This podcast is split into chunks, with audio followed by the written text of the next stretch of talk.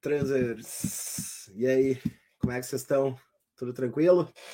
A vida não tá fácil, a gente tá cheio de coisa para fazer, tem 50 mil leituras que a gente pode fazer para descrever essa sociedade acelerada e turbinada de tarefas e cansaço generalizado. Então não preciso explicar muito, porque vocês já estão familiarizados com a situação. Eu estou falando isso para explicar por que, a gente tem feito muito menos uh, conversas do que a gente costumava fazer. Né? Eu, particularmente, uh, tenho muita vontade de, de, de, trabalhar mais aqui no canal, mas está difícil, gente, está difícil. Peço desculpas, mas está difícil de conseguir tempo, né? já que é tudo aqui no amor e a gente tem que pagar o leitinho das crianças, está cada vez mais caro, né? Uh, acaba que a gente não consegue trabalhar tanto quanto gostaria. Mas estamos aí de volta né? E hoje a gente vai é, conversar, é, fazendo pela segunda vez uma parceria com a editora Sob Influência. A gente vai conversar com o Rodrigo Guerron e com o Frederico Lemos. Antes de colocar eles na tela, o Frederico estava fazendo os ajustes. Antes de colocar na tela, eu vou conversar um pouquinho pra, com vocês rapidinho sobre a, a promoção aqui da o Apoia-se, né, da Sob Influência. É um livro do, do Félix Guattari, né, conhecido de todo mundo, dos estudos né, Deleuze e Guattarianos, né, com vários uh, trabalhos importantes, a gente vai falar bastante do trabalho dele. E, e, hoje, então, a gente escolheu como eixo da conversa essa questão desejo, revolução e fascismo, né? Algo que está. Três coisas que estão bem é, presentes aí para nós no, no, nosso cotidiano. Deixa eu passar o, o videozinho aqui para vocês da, da, da promoção da, do apoia-se, do financiamento coletivo.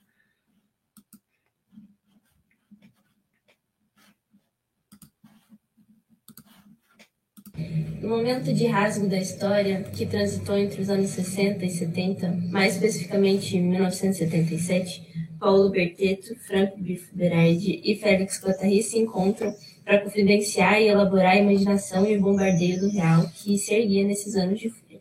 Em uma conversa profunda, os três tecem afetos fumegantes e radicais que compõem um diálogo afiado sobre microfascismo, subjetividade e agenciamento revolucionário, violência, psicanálise e insurgência. E, acima de tudo, à frente de uma produção de um desejo radicalizado. Esse texto, inflamado de paixão e imaginação fecunda, ganha novos textos, organizados e traduzidos pelo nosso companheiro Vladimir Moreira Lima, que conjugam essa colagem de imagens do que foi a potência e os ecos do movimento de 68.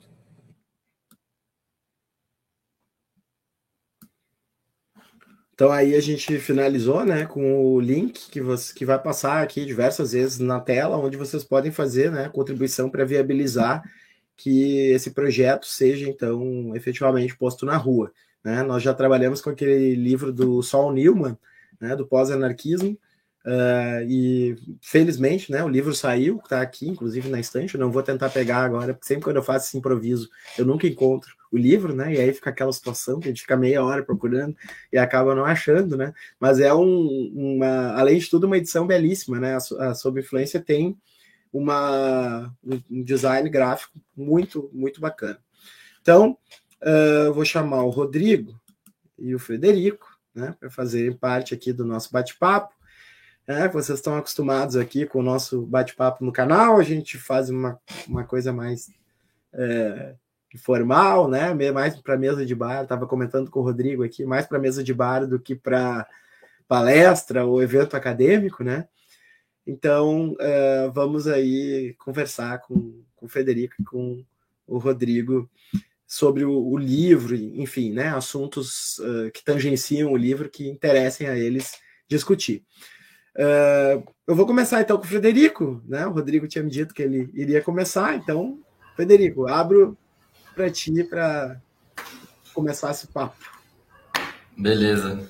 É, primeira noite, é, primeiramente, boa noite, Moisés, Rodrigo, todo mundo que está nos assistindo, né?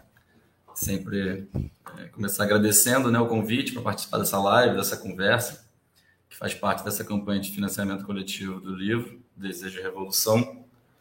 É, a gente torce muito para que o financiamento coletivo dê certo, né? Então, é importante que a gente reforce essa parte do financiamento coletivo, para que de fato o livro seja publicado e, e, a gente possa no Brasil receber essa obra é, no momento tão complicado como o nosso, né? Então agradeço aqui ao Vladimir pela, pelo convite, ao pessoal da Sob Influência, é, editora do livro, né? E ao pessoal aqui do canal Transilog pela proposta de fazer essa live, né? É, e para quem quiser contribuir com o financiamento, né? Imagino que já esteja aí na descrição do vídeo. O link é benfeitoria.com/barra é, desejo e revolução.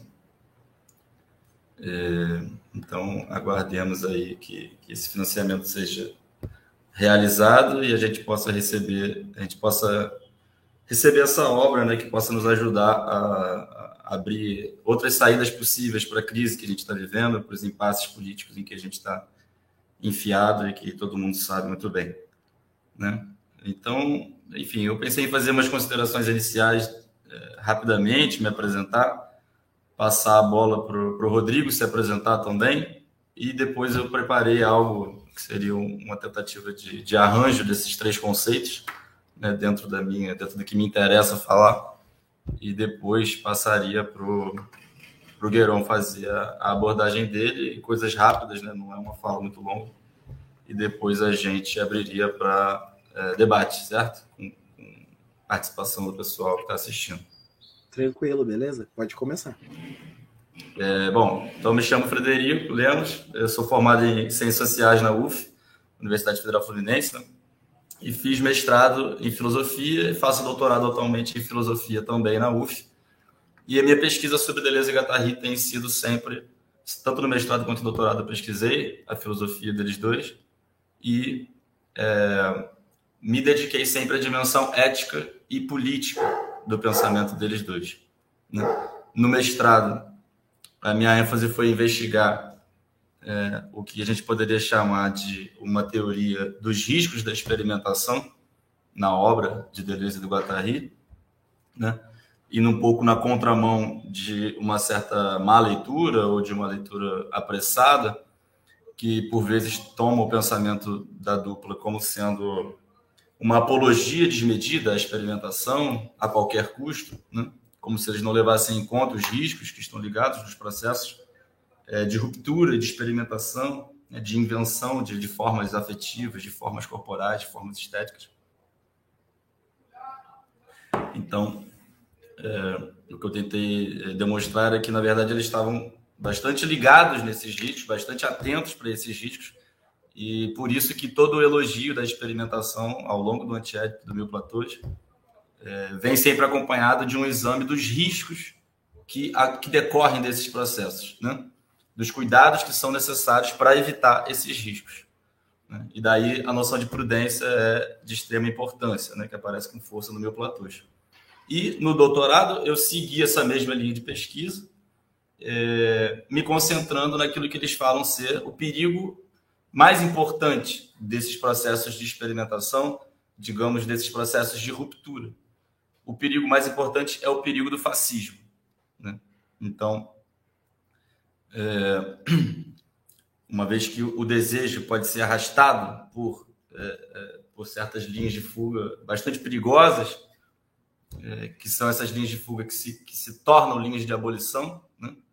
em que elas se tornam linhas de pura destruição, de destruição pura e simples, né? de guerra de ódio contra minorias, é, contra negros, mulheres, indígenas, contra a esquerda de maneira geral, contra o meio ambiente de maneira geral, né? A gente conhece bem um, um enunciado que, para mim, é um enunciado que resume bem essa, esse risco fascista, que é esse, esse enunciado de um, certo, de um certo político que se tornou presidente, que dizia, né? Tem que acabar com tudo isso que está aí, certo? É, tá ok?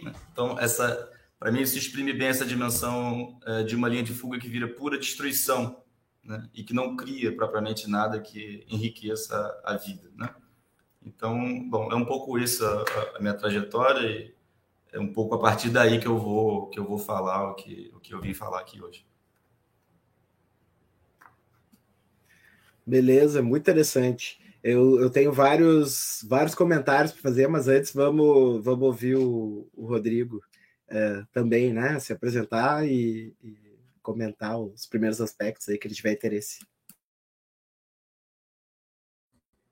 Boa noite a todos. Boa noite, Frederico. Boa noite, Moisés. Muito obrigado, Moisés, pelo convite. É um prazer estar aqui. É um prazer estar ajudando a mobilizar a arrecadação de recursos para esse projeto do livro de vocês. E é, eu, o Fred disse que antes da nossa fala propriamente dita, que é mais uma conversa, era legal a gente se apresentar. É, eu sou, toda a minha formação acadêmica é uma formação de filosofia, é, graduação e mestrado no, no Instituto de Filosofia e Ciências Sociais da FRJ. E no meio disso tudo, eu trabalhei com cinema um tempo. Dirigi alguns curtas-metragens, escrevi alguns roteiros, etc.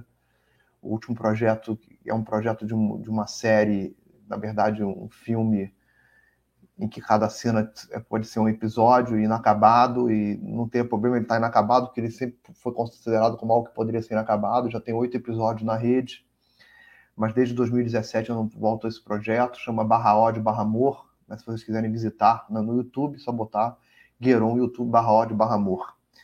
Que eu, na verdade, no fundo, é, é, enfim. E é, a minha história na filosofia, sobretudo no doutorado, que foi na UERJ já, né?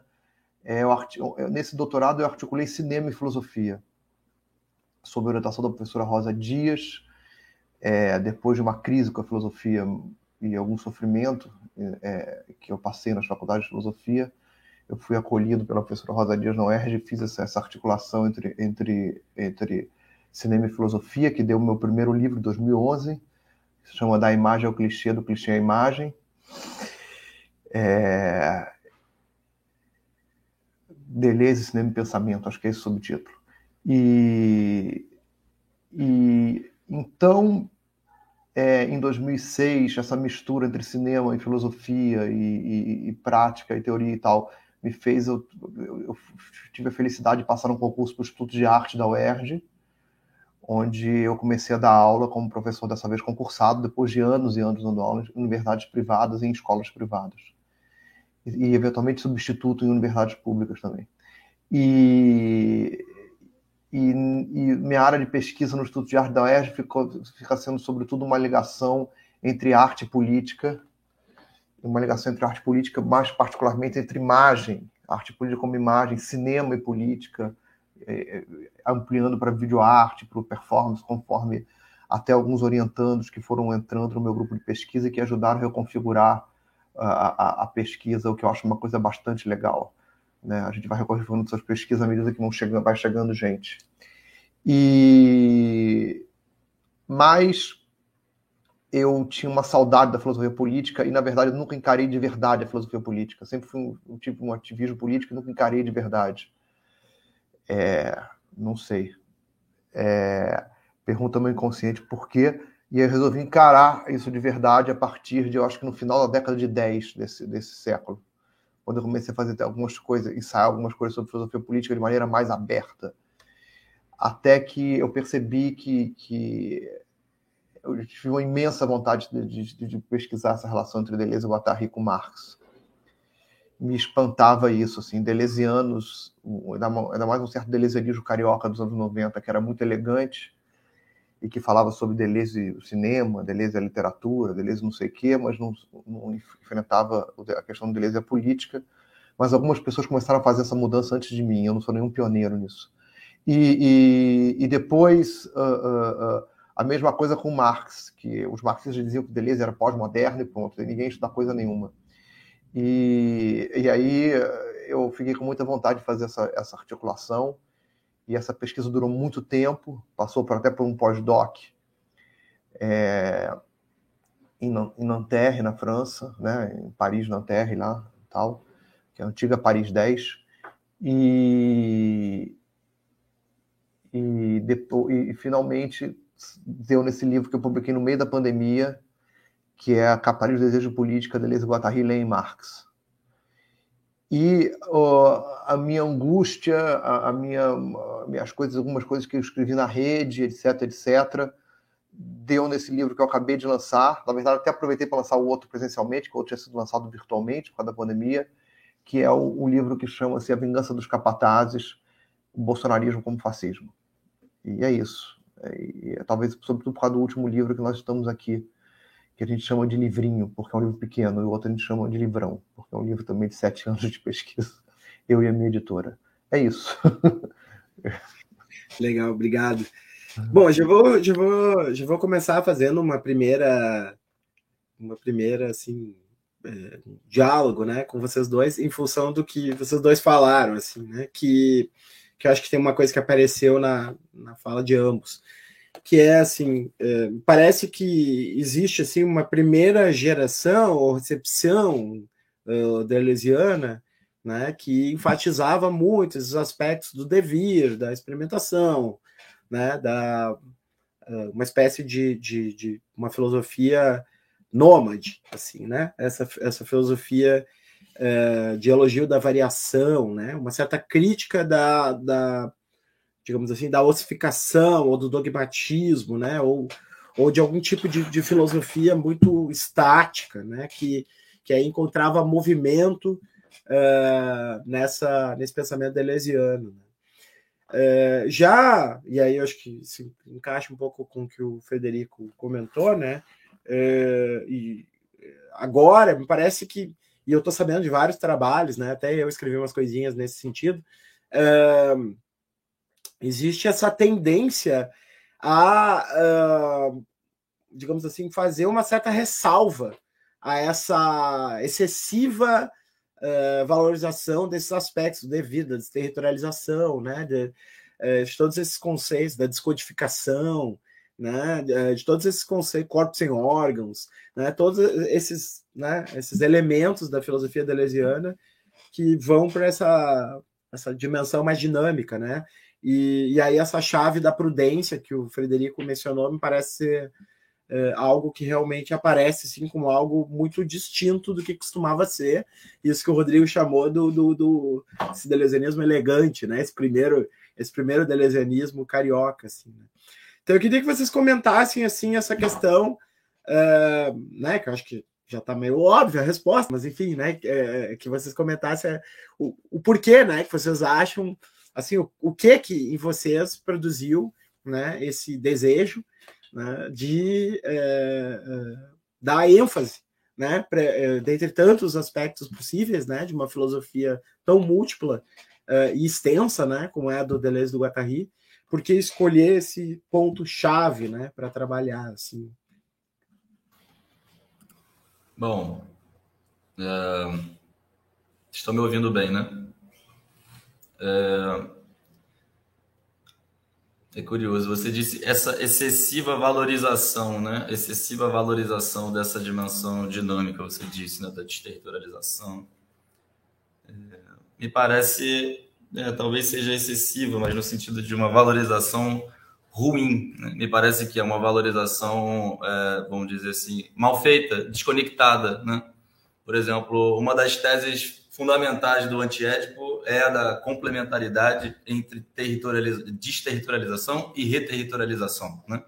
De certa forma, se a gente quisesse fazer um, um slogan né, do, do tipo que, que, que, que talvez eles gostem de fazer mais ou menos, a gente poderia pensar, vamos me diga, me diga, me diga em qual reterritorialização você cai, que eu sou capaz de avaliar qual é a desterritorialização que está em curso, né? Tem sempre uma complementaridade de uma coisa com a outra, né? Por exemplo, no caso, no caso fascista, né? no caso de um tipo de desterritorialização que pretende, né, de certa forma, se voltar contra tudo isso que está aí e não sobra nada no lugar, a não ser, enfim, a figura de um, de um líder, supostamente salvador da pátria, com o seu braço policial, né, fazendo um governo contra o Estado, de certa forma, se, se criando fora de tudo. Né? Então, é, me parece que, é, enfim, é, é, excessivo nesse sentido, era uma valorização excessiva nesse sentido de uma valorização ruim, né, de, de, de desprender alguns elementos da teoria. Né? E, na verdade, eles são bastante insistentes nisso, sobretudo no meu platóismo neoplatões é, parece que eles estão respondendo a, a, mais leituras de que eles foram alvo de, ao longo dos anos 70, né? Até o abandono da ideia de máquina desejante, a substituição pela ideia de agenciamento, parece ir um pouco nessa direção, né? de responder a essas más leituras e chamar atenção para o fato de que o, o, fundamental é a ideia de um construtivismo do desejo, né? É, as experiências de ruptura, né? as experimentações de ruptura e de invenção de algo, né? esse par que está que tá sempre aí, né? de destruir uma forma, né? para poder liberar uma força que estava aprisionada e criar uma forma nova, né? esse, esse movimento de criar formas, que é mais importante do que reter formas, né? o mais importante é esse movimento de criar. É, tudo isso me parece está é, é, muito claro lá no texto deles. Né? Tem um cuidado para, dependendo da forma que você quebra, né? dependendo do modo que você quebra certas formas para liberar essas forças, você perde o sentido inteiro daquela experimentação. Né? Então, eles falam isso sobre tudo: né? o corpo sem órgãos. Você experimentar o corpo de uma tal maneira, você perde o organismo, você não vai conseguir experimentar o corpo. Né? O fascismo seria o correlato disso no campo no campo, né, numa escala maior, talvez, né? Se você experimenta a política de modo fascista, né? Você, de certa forma, é, se sai até da, da enfim, de um, de um, horizonte político em que se estava, né? De certa forma, fica mais difícil experimentar é, é aquilo que minimamente a esquerda consegue experimentar em condições de social-democracia ou coisa do tipo. Né? O mesmo para a linguagem, o mesmo para todas as coisas que eles falam. Né? A experimentação tem sempre um risco de se voltar contra si mesma. Né? ela vai inibir a multiplicidade de formas de experimentação. Então, é, esse me parece ser o, o centro da, das teses deles. Né? E, enfim, daí um, tem uma conexão direta com, com, o marxismo, com movimentos revolucionários, eles estão falando sobre isso. Né? Inclusive, o livro é um pouco sobre isso também, né? esse livro de agora, né? uma, uma, uma ideia de pensar o processo da autonomia italiana, enfim, as tensões que houveram nesse, nesse processo da autonomia italiana com a esquerda tradicional, do Partido Comunista Italiano, é, e com as forças da direita, e com a repressão, enfim. Acho que vai um pouco por aí, né? Como, como tentar experimentar para criar coisas novas, mas sabendo que a própria experimentação pode se voltar contra si própria, né? pode inibir a experimentação né, de outras coisas. Então, esse é o cuidado.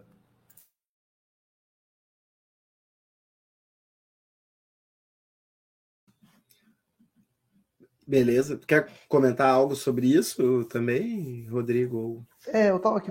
Talvez eu tenha sido um pouco injusto também com, com, com, as gerações que foram pioneiras em trazer o Deleuze para o Brasil. E não, também não quero é, é, colocar as coisas nesses termos, entende? E, mas o fato é que, que, que é, porque, vê bem, assim, é, é desterritorialização, devir, tem uma dimensão política. É, é, é, é, na verdade, assim, Deleuze e Guattari são, são, são. E Deleuze é um filósofo político, um certo estilo, desde sempre. Né? Tem um, um, um texto uh, de um, um filósofo que eu creio que ele é uruguaio, Juan Luiz Gastaldi, um, um pesquisador de Deleuze, que ele chama atenção, por exemplo, como no, no, no Diferença e Repetição o Deleuze tem uma dimensão política importantíssima de propor uma crítica ao liberalismo que, que ainda não tinha sido proposta naquela dimensão, na maneira que ele pega o conceito de vontade e potência de Nietzsche e opõe a vontade livre kantiana. E a vontade livre kantiana é um conceito liberal, é um conceito que se desdobra no liberalismo. Kant é um, um certo papa do iluminismo, portanto, se desdobra no, no liberalismo de alguma maneira, né? E, e, e, na verdade, o, o Ronaldo Castaldo chama a atenção da gente como não se havia sido formulado uma crítica ao liberalismo naqueles termos, né? O que é, o que é bastante interessante, né? É, é, é, é que não é, na verdade, é, criar através do Estado condições para a liberdade, mas pensar a liberdade como fato da liberdade, né? E como, como pensar liberdade como acontecimento, digamos assim. E, e o problema da diferença, assim, lá, lá pelas tantas, aliás, no diferença e repetição, Deleuze tem um arroba assim que nem meio inesperado. Ele fala uma coisa assim do tipo, é, é, é, é. quando ele está criticando a dialética, né? ele diz que, que ele tem um, só, só, sai uma palavra de ordem de 68, assim, do nada.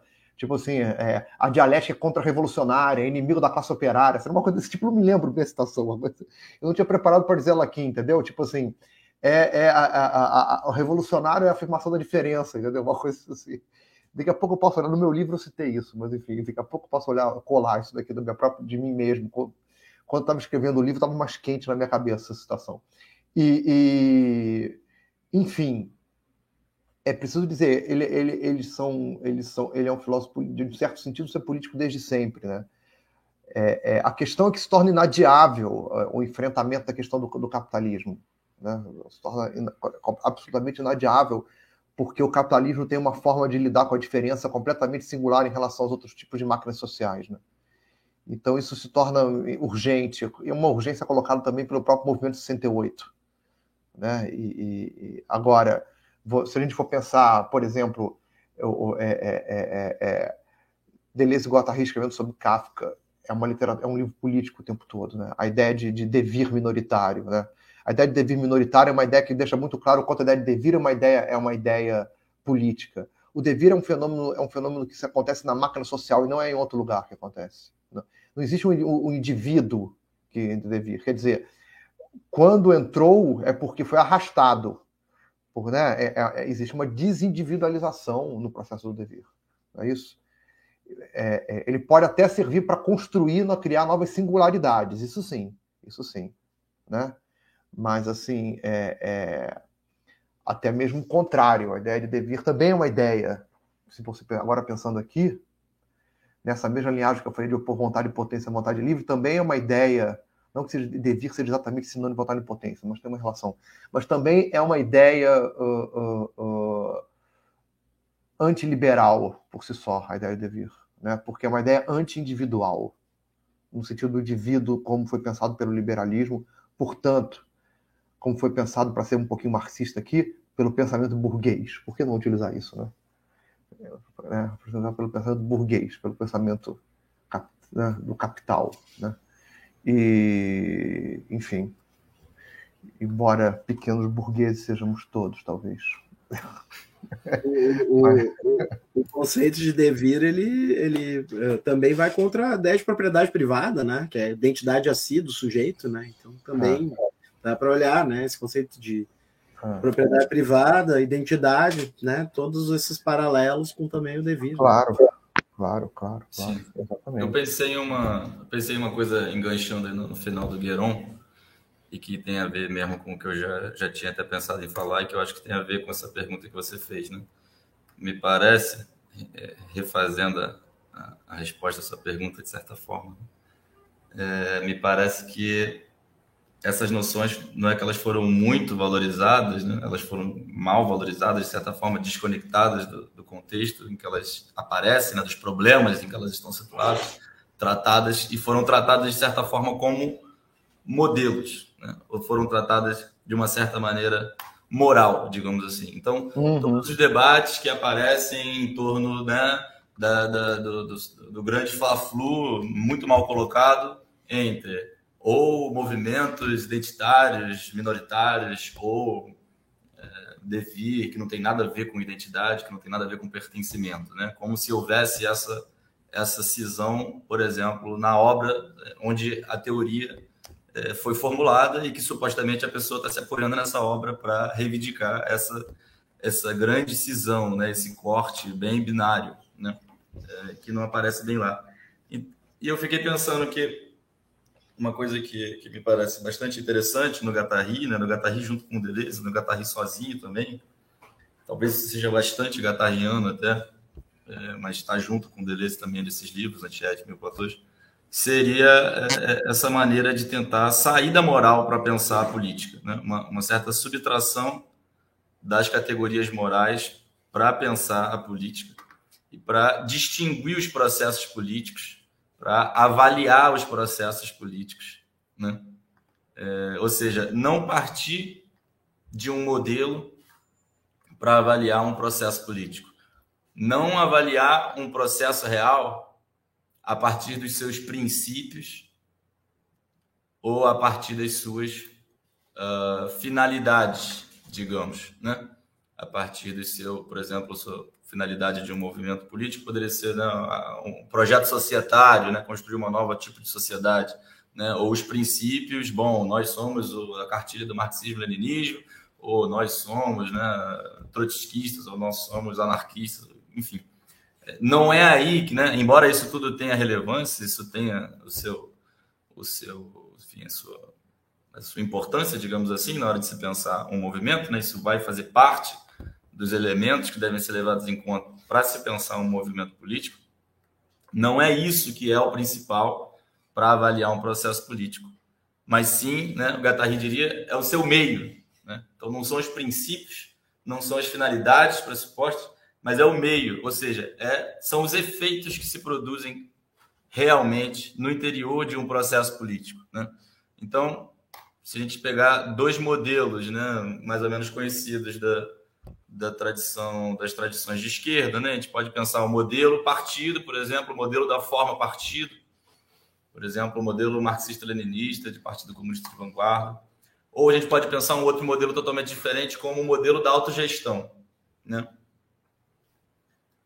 Guattari vai criticar os dois. Né? Guattari tem um texto criticando exatamente um, um certo uso moralizante que se fazia da autogestão lá no, no livro Psicanálise e Transversalidade. Né? Ele falou: ó, peraí, galera, não é assim. Não é porque você diz que é autogestão que você resolveu num, num passe de mágica os problemas ligados à construção efetiva de uma organização. Da mesma forma, não é se dizer num partido comunista que você resolveu num passe de mágicas porque você está, de certa forma, fundamentado. Né? É, é esse fundamento né, que asseguraria o acesso verdadeiro ao grupo revolucionário que, que cai por terra no, no, no, na maneira de pensar do Guattari. Né? Então, o Guattari vai pensar é, o que está acontecendo de fato no grupo. Né? Ele vai tentar fazer uma cartografia do grupo, né? vai ver, buscar os analisadores do grupo, vai ver, bom, é, já que não tem um modelo de partido para a gente medir a, a, distância né? ou a proximidade com relação a esse modelo, né? o que a gente vai ter é uma avaliação imanente daquilo que está se passando né, no meio de uma experimentação. Quais são os efeitos éticos, políticos, estéticos, clínicos, enfim, em uma palavra, né? quais são os efeitos práticos que estão sendo produzidos no interior de uma certa experimentação. Né? Os princípios e as finalidades podem valer, mas só valem, é, eles não valem isoladamente, né? eles só valem subordinados à avaliação dos efeitos que estão sendo produzidos. Né? Porque a gente sabe muito bem que, em nome dos mesmos princípios e, e às vezes dos mesmos, das mesmas finalidades, né, a gente tem efeitos práticos completamente diferentes. Né? A noção de liberdade, por exemplo, é uma noção muito cara para nós de tradições de esquerda, mas a gente sabe que, em nome da liberdade, fala-se, né, faz-se coisas completamente é, alheias ao que a gente gostaria. Então, é, me parece que o Guattari ajuda muito a gente a pensar dessa forma, né? como que, procurar o que está acontecendo de fato, né? Buscar cartografar analiticamente esses processos de um, de um, de um grupo, de um movimento, para ver quais são os vetores de força, né? Então, para além dessas, dessas formas, né? É, desses modelos, né? desses princípios, dessas finalidades, né? que se passaria, né? No, nos termos deles, né? num registro mais molar, para além da, da, da, análise dessas formas, que também deve ser feito, mas elas devem estar subordinadas a aquilo que se passa no nível mais abaixo, digamos assim, no nível mais é, molecular, é, em que a gente consegue ver, por exemplo, efeitos é, contraditórios em um mesmo processo? Né? um mesmo grupo se experimentando, criando, é, enfim, uma nova forma de luta bastante interessante que pode ter, às vezes, cristalizações fascistas, que pode ter uma prática machista, que pode ter uma postura xenófoba, que pode ter, enfim. Então, é, é, é para isso que a gente tem que estar atento, né? E não em ficar buscando é, é as adequações aos princípios às finalidades. A gente perde muito tempo, às vezes, é, falando nisso e, e perdendo a, a, realidade né, dos processos. Eu estava aqui pensando, eu tava, essa semana eu andei lendo voltando a ler, sobre uma figura que eu não, não, conheço tanto quanto eu gostaria de conhecer, mas mesmo assim eu tenho uma, uma, uma um fascínio sobre o processo da vida dela e, e que tem tudo a ver, e está na linhagem dessa fala do, do Fred aí. do Frederico, que é o, o, o François Tosquelles, ou Francesc Tosquelles, depende se você dizer, usar a pronúncia catalã, é Francesco, Francesco, sei lá. E François, porque ele se exila, ele foge da, da derrota na Guerra Civil Espanhola, né? E com a ascensão do, do fascista Franco, ele vai morar na França. Por que, que eu estou dizendo isso? Porque é interessante o Francesco, o Francesco ele tem um, um, um uso completamente pioneiro do, do Marx. Ele é o primeiro que articula Marx com Freud, né? Embora na verdade, assim, literalmente ele pode ser chamado de um, de um Freud marxista, né? É, a, a, linhagem dele não dá, não dá exatamente no que se chamou de Freudo-marxismo em 68, a, a, aos quais Guattari e Deleuze se opunham né? Enfim, mas, eu, mas por que, que, eu, por que, que eu acho que eu queria levantar, trazer o Tosquelles aqui? Porque o Tosquelles, ele, ele, ele diz o seguinte, não existe fazer psiquiatria sem analisar a instituição psiquiátrica. E a instituição psiquiátrica como um fenômeno, uma invenção de uma sociedade capitalista. Então ele, ele começa, ele está ele, ele tá, tá surgindo aí o que vai tomar vários rumos, com um certo engajamento do Atari depois também, e um certo rompimento, de, do, do, que, do que foi chamar é, é, é, análise institucional. Né? É, é, e aí eu estava lendo essa semana sobre certas, certos métodos, porque o, o, o, o, ele, o, o, o Tosquelles tinha um carro de direção no hospital psiquiátrico é, na Catalunha, que teve que ser evacuado para o espaço ser utilizado para os feridos da guerra, etc, etc. Né? E, e, e, ele ficou encarregado de, de cuidar psiquiatricamente, cuidar, enfim, da saúde mental, melhor colocar psiquiatra, péssima palavra, psiquiatra, saúde mental, cuidar da saúde mental da, da, é, é, é, é das pessoas atingidas, dos soldados atingidos, pela guerra civil, né? E imediatamente ele percebe uh, uh, duas coisas. Que, primeiro, que os médicos não tinham nenhum preparo para fazer aquele trabalho, porque eram todos preparados para agir na instituição burguesa do hospital bem protegidos. Então, e, então os principais atingidos, os principais atingidos do ponto de vista da saúde mental, um dos principais atingidos do ponto de vista da saúde mental durante a, Guerra Civil era, na opini... era no, no, diagnóstico do Tosquelles os próprios médicos. Olha que coisa interessante. Então, ele, inclusive, ele abre mão de formar os grupos eh, de agentes de saúde mental que ele forma, né? Ele resolve não formar com os médicos, formar com outras pessoas, para inclusive tratar os médicos. E, e, e, é, é um debate interessante que a gente a está aqui é, no enfrentamento do fascismo, onde está se enfrentando com uma, uma certa anticiência e, portanto, há uma maneira que a gente precisa, de, há um modo possível de defender a ciência, né, que a gente precisa, que, é, que eu acho, curiosamente, que a melhor forma de defender a ciência hoje é utilizando como forma de defesa da ciência a crítica do Nietzsche à ciência.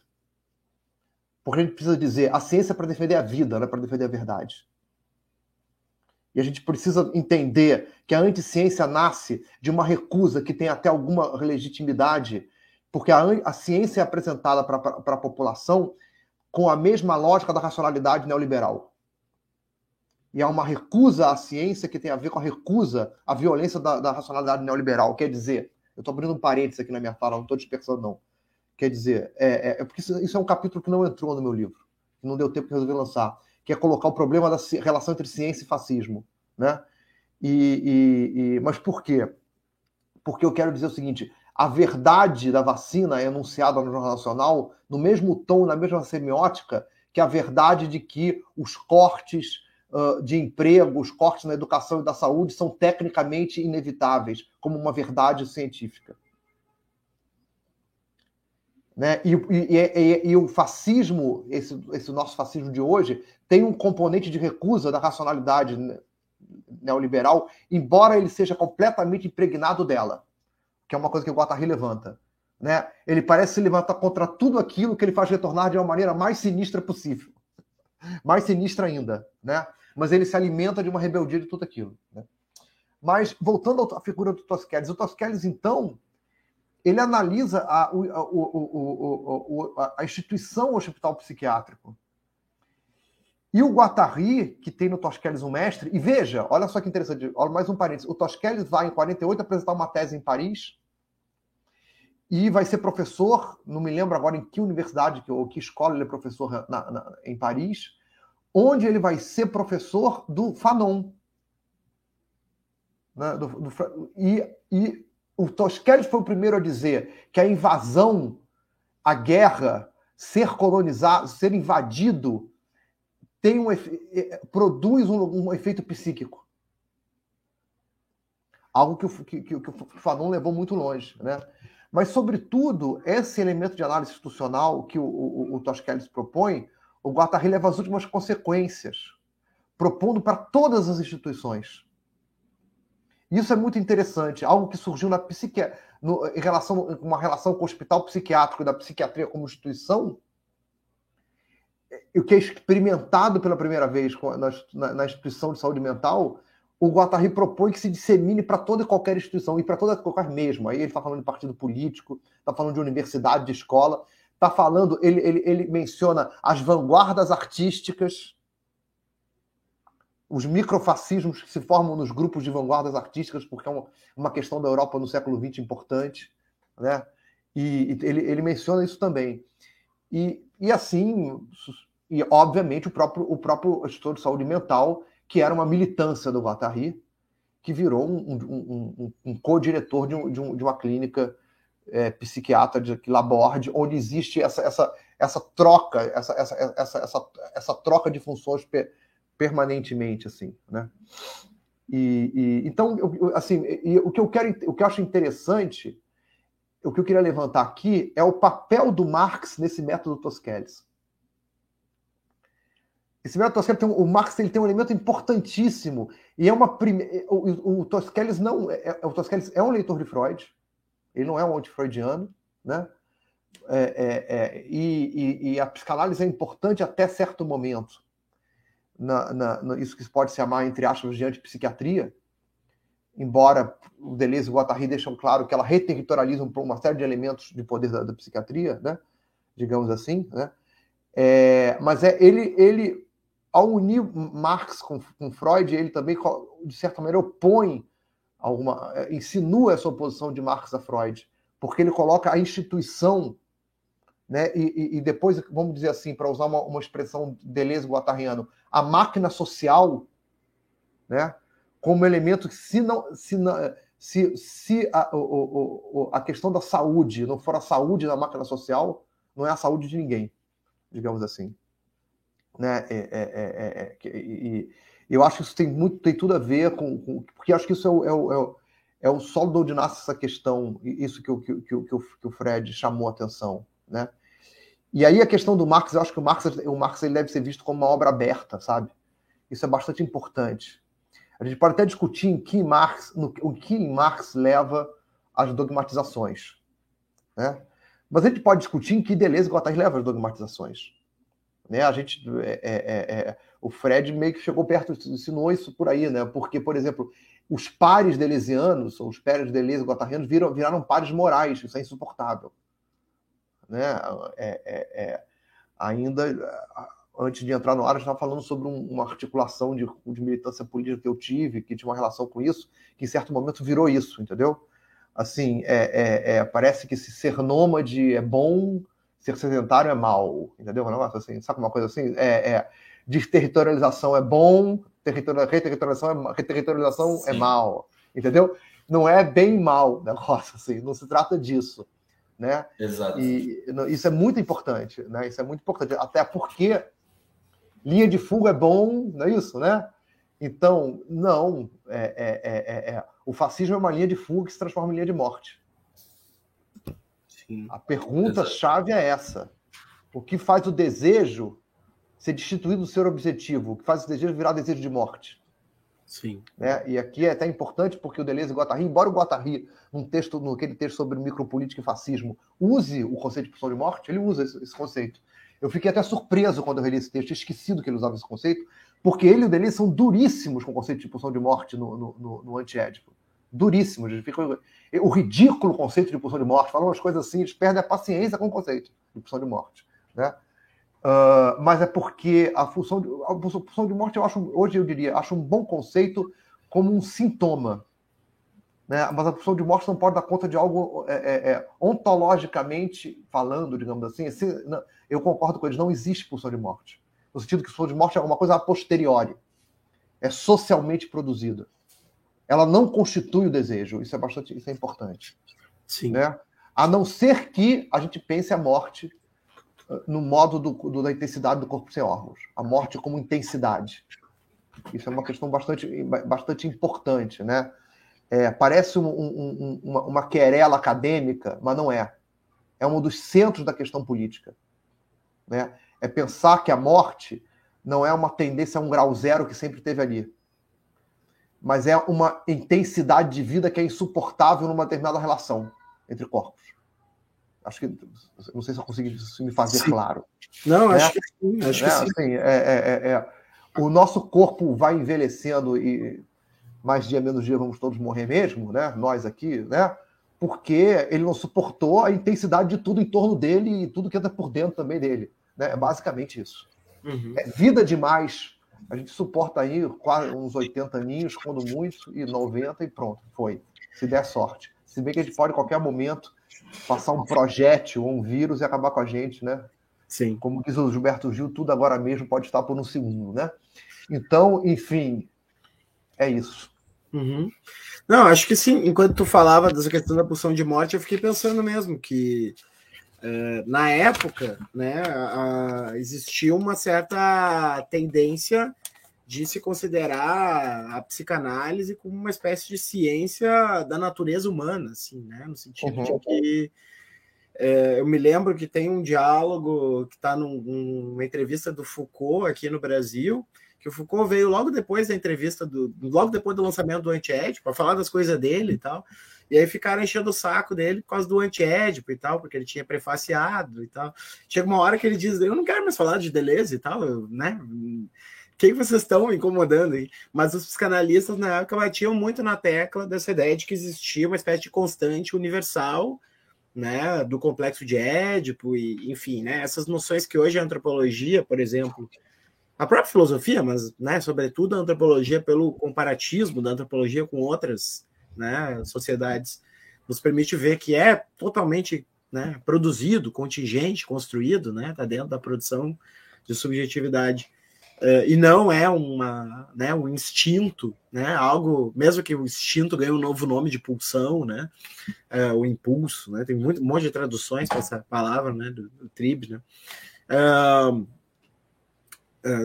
me parece que era contra isso que eles estavam lutando, né, não contra que existiria uma deriva, né, em direção à morte, porque essa, como vocês já várias vezes destacaram, eles descrevem várias vezes, né, essa linha de fuga que se territorializa e se perde e, e né, vai para vai acabar nesse, nessa forma extrema de fascismo, né? É, só queria fazer, fazer um comentário, daí se vocês quiserem é, comentar em cima disso, senão vocês voltam para o assunto que quiserem. É, é, primeiro, assim, eu me lembrei de um, que tem um artigo do, do Rodrigo, Rodrigo Nunes, né? É, que é, já, já tem um tempinho, eu me lembro que quando o Rodrigo publicou isso aí, ele tinha dado uma palestra sobre isso na década passada, uns 10 anos atrás e tal.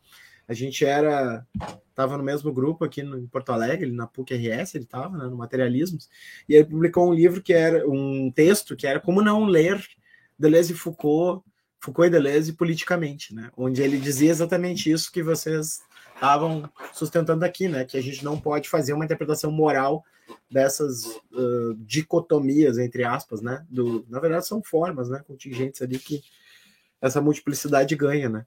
Então, uh, ele já trazia isso, assim, talvez possa ser interessante voltar esse texto aí, uh, principalmente para ti, né, Federico, que está escrevendo sobre isso. E, e, imagino que tu conhece o Rodrigo, tudo, né? O Rodrigo já está bem conhecido.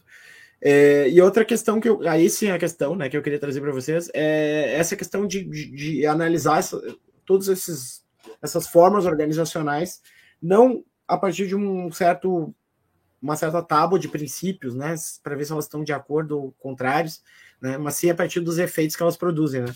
E, e me parece que tem um deslocamento aqui, que é um deslocamento uh, que vai passar por vários franceses, né, o, o desde o do Althusser até passa por Foucault e aí se radicaliza em Deleuze e Guattari, né?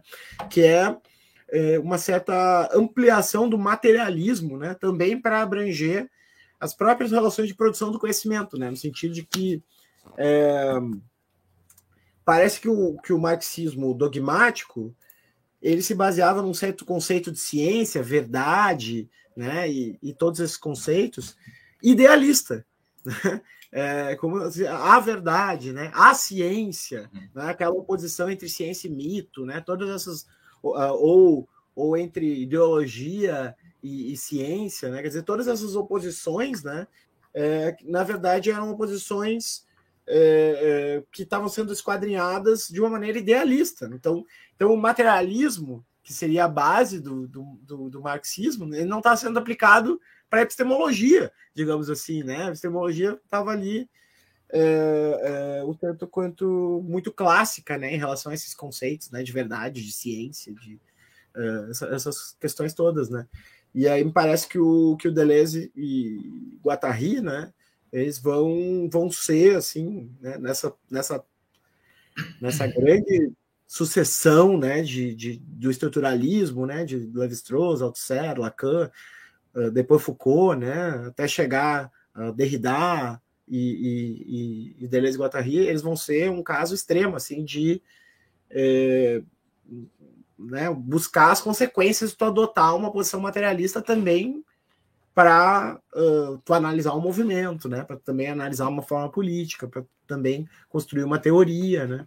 Eu queria, sei lá, provocar vocês em relação a essa questão do, do materialismo. Uhum.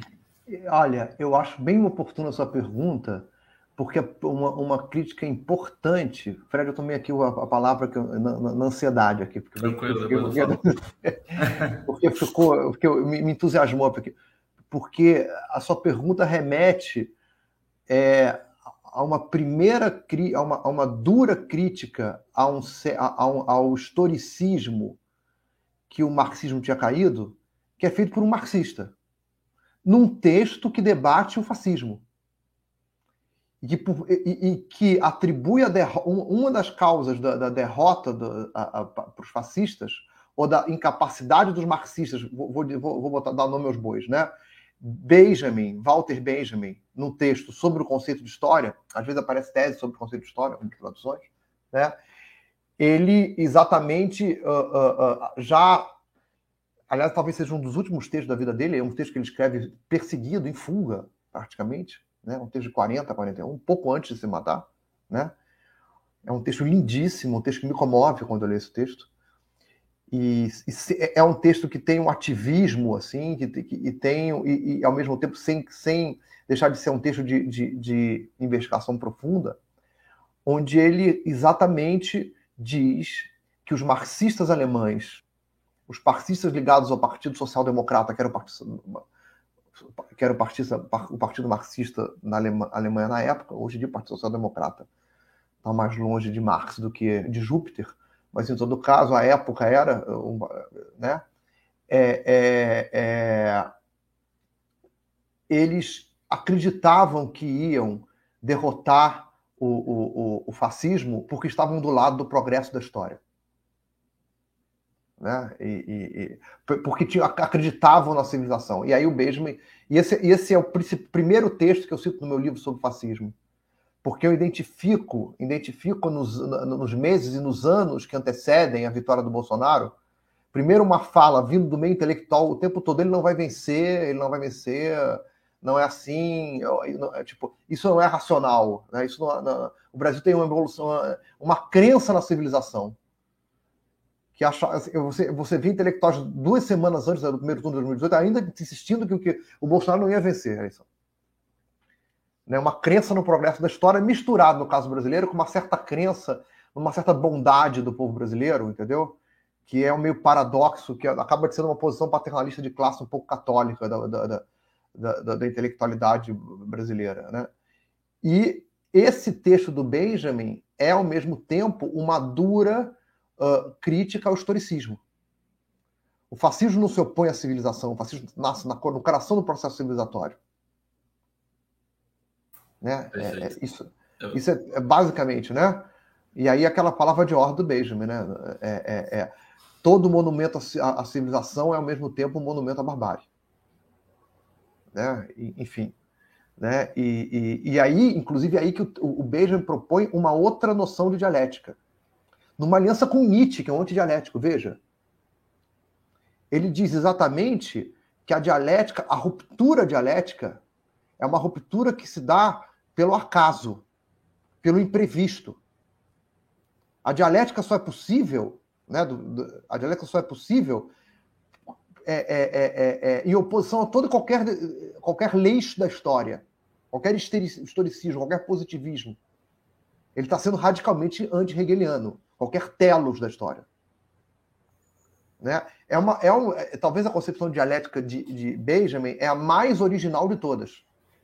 É a mais radical de todas. Né? A gente sabe que no caso do Deleuze e do Guattari, eles se tornam antidialéticos propriamente ditos. Né? Eu diria que. E, e isso, isso é, uma, é um desafio do meu livro, né? Deleuze, Guattari e Marx. Né? Como que o, Deleuze, que o Deleuze diz que Guattari e eles nunca foram marxistas, como ser marxistas e serem antidialéticos? Ser antidialético? Como é que vai resolver essa equação? É a missão impossível do Deleuze e Guattari, ser marxista e antidialético. Né? Mas é exatamente porque a inversão da dialética proposta por Marx em relação à dialética hegeliana, para o Deleuze e Guattari, a inversão da dialética é a destruição da dialética. Entende? Porque se a inversão da dialética se dá a partir de um pressuposto materialista, não é isso? É o sensível, é a matéria que tem que se sobrepor a, a esse transcendente que tem, que tem, que tem, que tem uh, uh, uh, primado na dialética hegeliana, né? o que faz o, o Hegel afirmar, por exemplo, o Estado antes da sociedade, e o Marx acha isso um absurdo, como é que você pode afirmar que o Estado dentro da sociedade civil? Né? O Marx critica duramente isso no, no, no, no, no Crítica à Filosofia do Direito do, do Hegel. Né? É, é... Gueron, ah.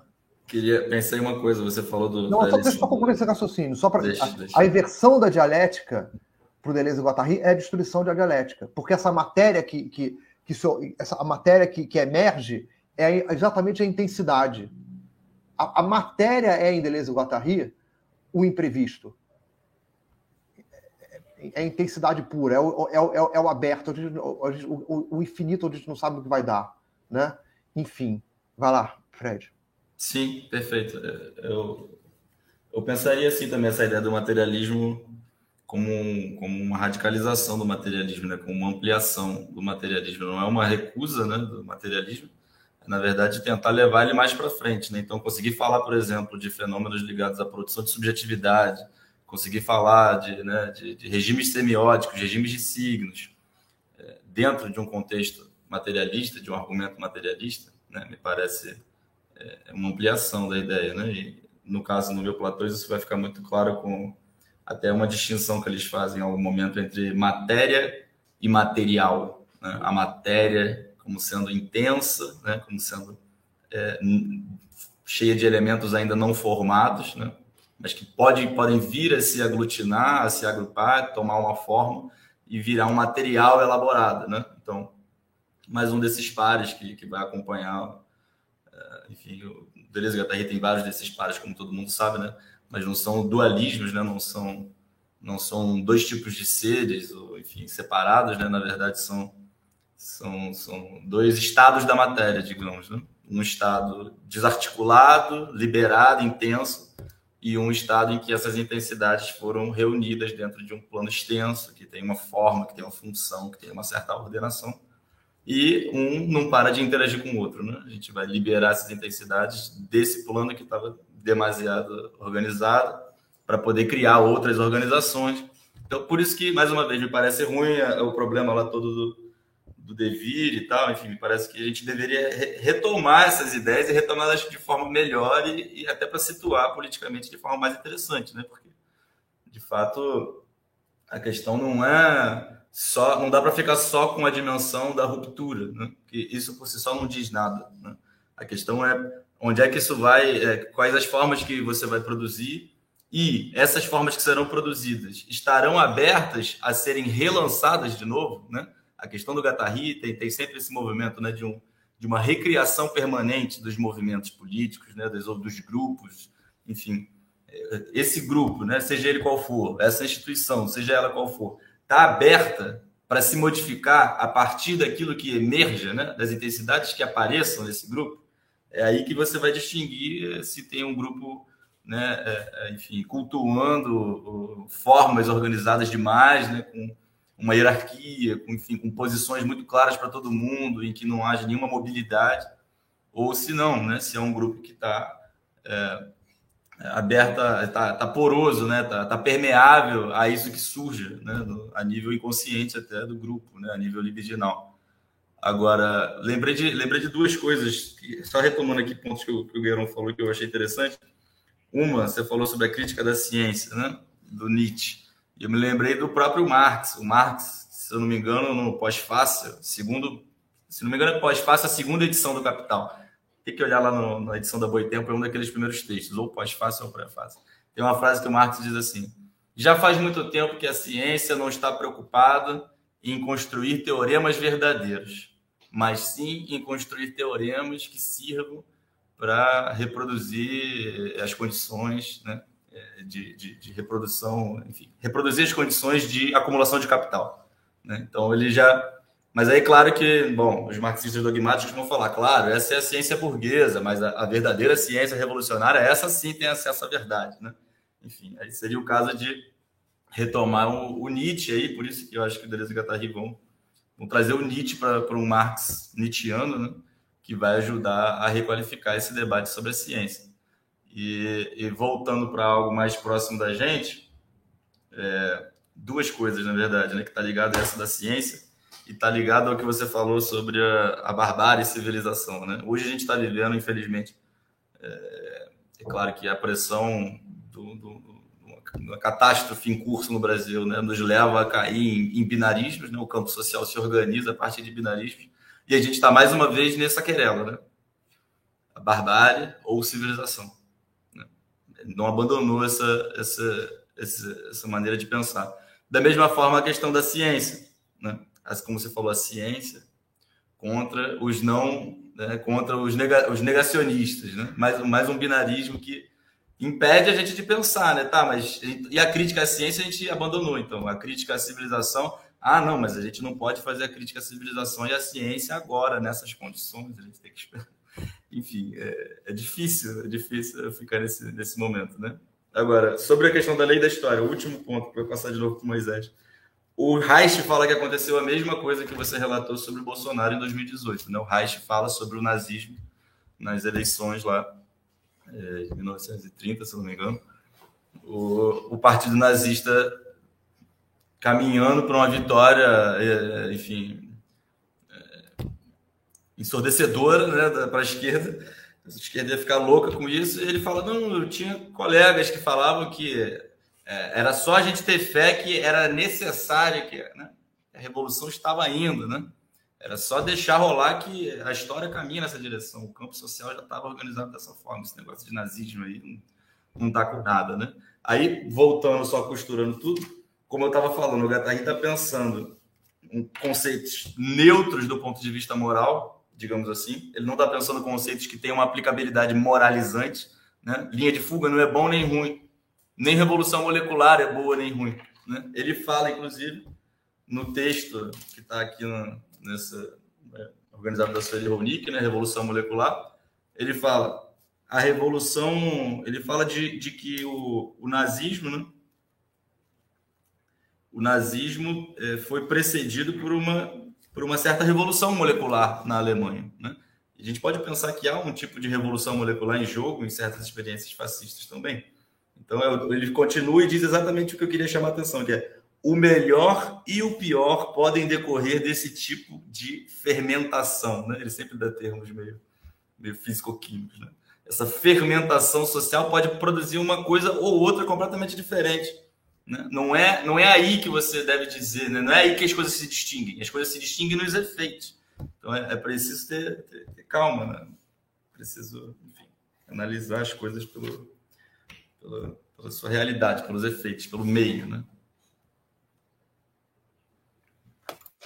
Beleza. É, eu tenho só mais duas perguntas, depois eu vou abrir aqui para os comentários e perguntas dos, da, da, nossa caixa aqui ao lado.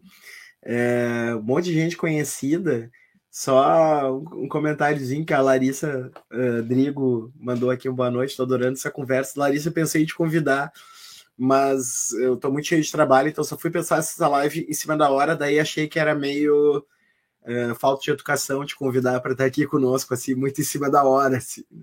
Mas que bom que tu está aqui nos, nos acompanhando, né? Além de muitas outras pessoas legais e conhecidas aqui. É... Bom, uh, eu tenho duas perguntas uh, mais ou menos conjunturais, assim, é... mas eu vou, vou fazer uma e depois a outra. Uma assim. Bom, vou fazer as duas logo, daí vocês comentam o que quiserem de cada uma, né? São duas bem diferentes, mas que acho que conversam entre si. São duas perguntas de conjuntura. É, primeiro, assim, é, se esse essa questão de, de, dessa leitura nova de Deleuze, né, Guattari, coitado do Guattari, sempre fica em segundo, né? Deveria ser o astro aqui da nossa live, eu chegava falando sempre do Deleuze. É, essa, essa nova leitura, né, de Deleuze, Guattari, dessas obras que eles escreveram juntos, etc e tal, que eu conheço muita gente que está fazendo mesmo, né, uma geração, assim, é, nova aí, também, né, pessoal da, da, da, primeira onda, mas bastante gente fazendo essa nova leitura, de destacar esse aspecto de que esses, uh, uh, esses conceitos não devem ser moralizados, né? que eles podem funcionar para bem e para mal, que não necessariamente a gente precisa uh, opor né, o menor ao maior, o molecular ao, ao molar, etc. e tal. Né? Então, assim, é bastante gente que eu conheço está tá indo por esse, por esse lado. E aí eu fico pensando que quando acontece isso, Normalmente é porque as circunstâncias né, da realidade estão nos empurrando para isso, né? Para esse tipo de, de nova leitura, né? E, e aí eu, eu vejo dois, dois aspectos, assim, um para o lado, digamos assim, entre aspas, mais de esquerda, né? Eu digo entre aspas porque eu acho que o conceito de esquerda é sempre, né? Sempre pode trazer problemas, etc e tal, mas tá, um lado mais para esquerda e um lado mais para direita, né? Uh, de um lado mais à esquerda, parece um pouco a ressonância daquela ideia, daquele, daquele dito, né, da, da Naomi Klein, né, é, no is not enough, né, é, não não é o bastante, né, essa ideia, assim, de que, olha, de alguma maneira a gente ocupou as praças, a gente ocupou as ruas, a gente, né, povoou o mundo aí de manifestações é, ao longo da década de 2010, mas isso não conseguiu, né, gerar uma efetiva transformação positiva, né? Nós ficamos só dizendo aquilo que nós não queríamos e não chegamos a propor formas novas, né? Uh, houve algumas tentativas, algumas experiências e tal, mas isso aí eu deixo se vocês quiserem comentar, né? Então, me parece que tem um pouco essa coisa de puxar para dizer, né, o que vem depois, né? Quais são as formas que essas forças geram, né? Eu acho que eu acho que tem um pouco de, de uma exigência da realidade, né? Nos pedindo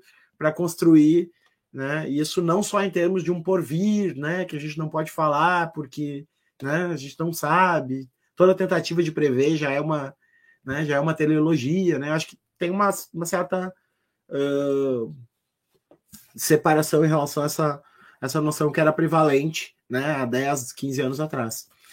E eu, o outro lado da direita, né? Já encerrando essa minha longa digressão aqui, o outro lado da direita é, mostra que existe uma espécie de um certo desbunde nessa nova direita, né? Assim, no sentido de que ela. O, o Rodrigo chegou a, a tangenciar esse ponto várias vezes ali nas falas dele, né?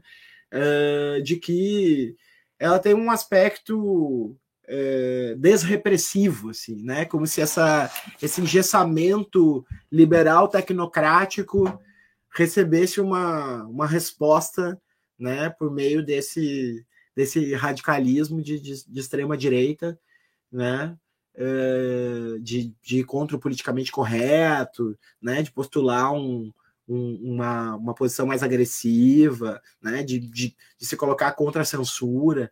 Né, então, é, é, me parece que também essa leitura de, de, de ver que esses processos uh, que o Deleuze Guattari descrevem ali nos, nos, dois grandes né, livros ali políticos, Anti-Édipo e Mil Platôs, vai também para ver que né, é uma, uma via de duas mãos aí essa pode, ou pode ser usado pelas duas vias, né? Esse, essas ferramentas aí que eles que eles colocam, né? Então não sei o que, que parece para vocês, né? Se eu estou viajando na maionese, não faz sentido nenhum isso que eu falei, ou se ou se existe uma certa demanda, digamos assim, da realidade no sentido de fazer essas novas uh, apropriações, essas novas transformações no pensamento, na, na, na interpretação do pensamento do, do Guattari, né? E do Deleuze Guattari.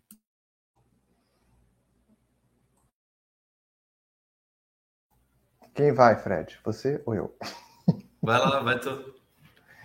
Então, é, nesse, nesse texto mesmo que o, que o, o Guattari que ele usa o conceito de pulsão de morte, né? É, que ele fala de micropolítica e fascismo, enfim. Ele, em certo momento, diz que a esquerda parece ter proposto para a classe trabalhadora italiana e alemã programas austeros demais, entende assim, morais demais, muito pouco interessantes, e que ele tem a impressão que, que, que os fascistas propuseram algo muito mais excitante, algo que, que para eles pareceu muito mais excitante. Há um grande clamor, assim, né? É, no, no meu livro sobre fascismo, eu defino o fascismo como economia política é, da violência e da morte. Né? E, e, isso tem a ver, grosso modo falando, do modo como violência e morte circulam socialmente na dinâmica de circulação da máquina social capitalista. Inclusive e de maneira decisiva como mercadoria, mas não só. Né? Talvez o, é, essa circulação da economia política da violência e da morte é, escancare, talvez o fascismo escancare esse elemento da máquina social que o Deleuze e o Guattari chamam a atenção o tempo todo, né? E que uh, uh, uh, tanto o, o, de um lado o marxismo mais tradicional quanto do outro lado a psicanálise tem uma dificuldade imensa de compreender, né? que é, que é o fato de que uma economia política é sempre, ao mesmo tempo, uma economia política libidinal. Não sendo menos uma economia política no sentido tradicional do termo, que quer dizer o seguinte, né? O que circula socialmente é sempre o desejo. Quer dizer que quando eu estou comprando ou vendendo um celular, quando eu estou comprando ou vendendo um carro ou uma roupa, enfim, isso é um elemento de circulação do desejo. Tá? O desejo circula colado a essa, a essa dinâmica de circulação. Né? De, e, e, da mesma maneira a gente pode fazer essa equação de, de forma contrária. Né? Assim, né?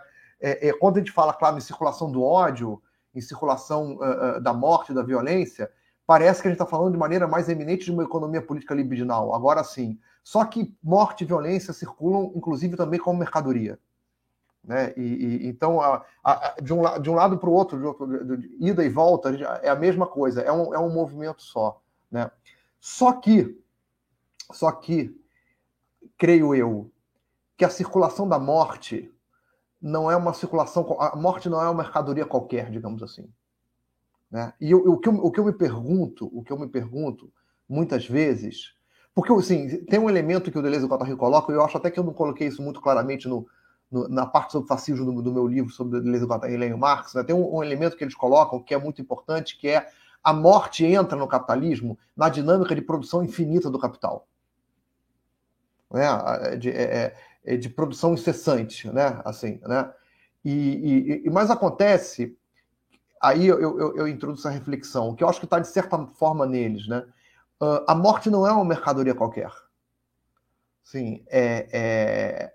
eu me pergunto se numa sociedade onde tudo foi reduzido à forma mercadoria, e sobretudo mais importante, né, a, a própria relação do indivíduo com ele mesmo, quer dizer, como uma deriva dessa reflexão marxista, né? Assim, é, é, a mais importante da, da, das formas mercadorias que é o trabalho. O trabalho foi reduzido à forma mercadoria, né?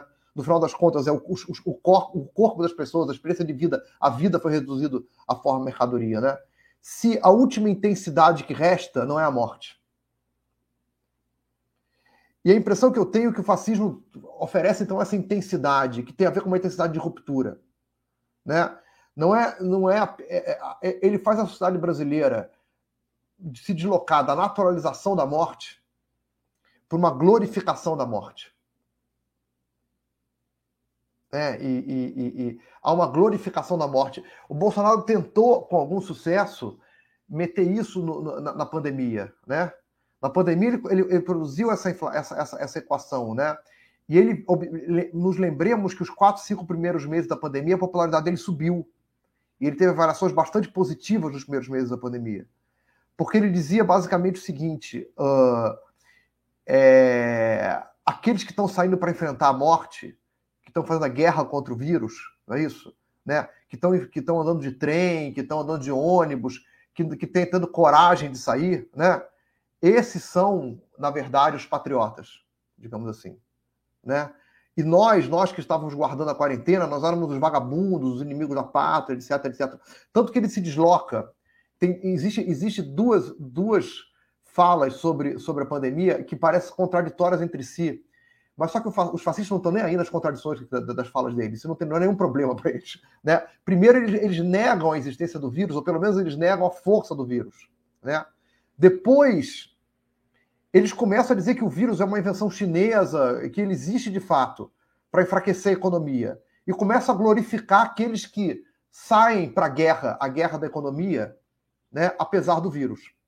E aí que se produz, na verdade, é, é uma palavra de ordem central do bolsonarismo, que é, uma, que é uma palavra de ordem que expressa o encontro perfeito entre fascismo e neoliberalismo, que é a economia é a pátria.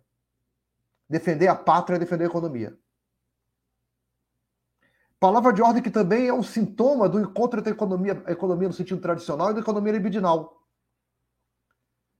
Porque os patriotas é excitante, é, é, é, é, você tem uma grande missão, que é sair para trabalhar.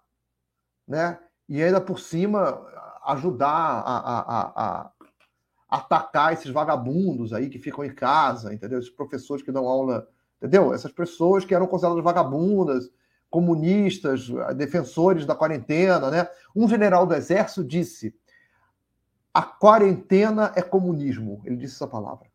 Disse essa declaração do general do exército, né? E bem numa época que, que, que de todos os documentos tinha saído uma série de documentos militares defendendo medidas uh, uh, uh, medidas sanitárias dentro dos quartéis, esses documentos, essas, esses documentos foram retirados de circulação. Essas, essas citações, assim. Né? Mas, enfim, é, é, é, tudo isso para dizer isso, na verdade, assim, né? é que existe esse elemento do fascismo que é diferente do conservadorismo, que é um elemento de excitação é, é, libidinal. A morte se torna, talvez, a, a, a, a, circulação da morte é uma circulação distinta de qualquer outra, embora ela circule também como mercadoria, embora ela produza mais-valia como ninguém, como poucas mercadorias, né?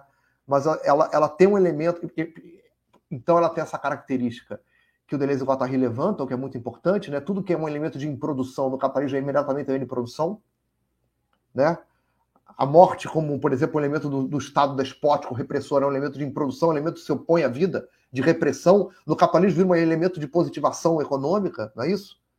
Mas tem esse outra, outra questão. Ela é um elemento libidinal, né? E isso tem a ver com essa fala, né? Diz que os fascistas propuseram isso. Eles propuseram, eles pareciam muito. Aí ele, claro que ele logo emenda. Mas tudo que eles fingem se opor, opõe, volta de maneira muito mais sinistra, ele sabe muito bem que o fascismo é o retorno de tudo isso, né? Que eles estão fingindo se opor, inclusive a corrupção, inclusive a corrupção, no final das contas, né? Que, enfim. Essa análise do, do, do fascismo me remete muito também ao, ao Bataille, né? A análise do, do Jorge Bataille sobre fascismo, né? Parte maldita, a morte, né? Relação com o negativo. Acho que tem uma herança aí bem interessante também de ser ser cavocada aí nessa relação. Né? Federico. Sim, é, inclusive está saindo agora né, o, o, Estrutura Psicológica do Fascismo, ou tradução né, do Batalha. É... De fato, eu fiquei pensando na sua pergunta, a sua pergunta me pareceu quase marxista no, no sentido clássico, assim, né, de que, bom, mas a produção de ideias, ela não depende de um certo, de um certo estágio da, das relações materiais em que a gente está vivendo. É, o que não, não, não, me parece uma, uma, uma ideia ruim de maneira nenhuma, acho genial o Marx falar isso, né? O ruim é que essa ideia virou mais, um, mais uma pedra dogmática e e as ideias passaram a virar o produto do tempo, né? Eu vou recortar essa fala e vou recortar essa fala e mostrar para meus amigos marxistas, sempre quando eles falarem que, né, que eu não gosto do Marx ou alguma coisa assim. Você foi marxista inconscientemente agora. Mas acho que o Marx está apontando para uma coisa importante, né? Mais do que dizer que, bom, as ideias são produto do seu tempo, né? Que seria talvez o, a redução dessa ideia, né? A, a, a, sua chave mais evidente, digamos assim, né? Todas as ideias produzidas têm alguma relação com o seu tempo. É, mas tem gente que vai, pode, isso pode virar um, um recurso para inibir o caráter inventivo das ideias, né? Então não tem invenção nenhuma, porque está tudo inscrito de certa forma no mesmo horizonte daquele tempo, né? Então, tirando esse sentido né, do produto do seu tempo, né, tentando recuperar outro, outro lado dessa questão, que seria né, uma relação entre vida e pensamento, talvez, né, pensar que mesmo essa, essa coisa velha e, e para alguns muito abstrata e descolada da realidade, como a filosofia, trata-se sempre de pensar né, a vida, né, tem, tem algo da vida que exige passagem, que pede para ser pensado, é, e num momento em como a gente está, em que, em que, enfim, em que há essa, essa circulação muito forte da morte, essa banalização da morte sob, sob várias facetas, é, me parece fazer sentido a sua, a sua ideia, né? Tem algo na vida, no, no estado de coisas atual, que, que exige pesquisas que complexifiquem alguns conceitos que ou não estavam sendo bem tratados, ou enfim, estavam sendo misturados com problemas que não lhes diziam respeito. Né? Então, essa, você estava se referindo, no caso, a essa complexificação de conceitos do Deleuze e Guattari, né? que você tem visto várias pesquisas nessa direção, de tentar tirar esses, esses maniqueísmos, né? tentam, tentam mostrar como, por exemplo, enfim, e de certa forma era o que eles estavam, acho que eles estavam apontando, né? Cuidado, ruptura, a gente gosta, né? Nós da esquerda estamos falando de ruptura sempre.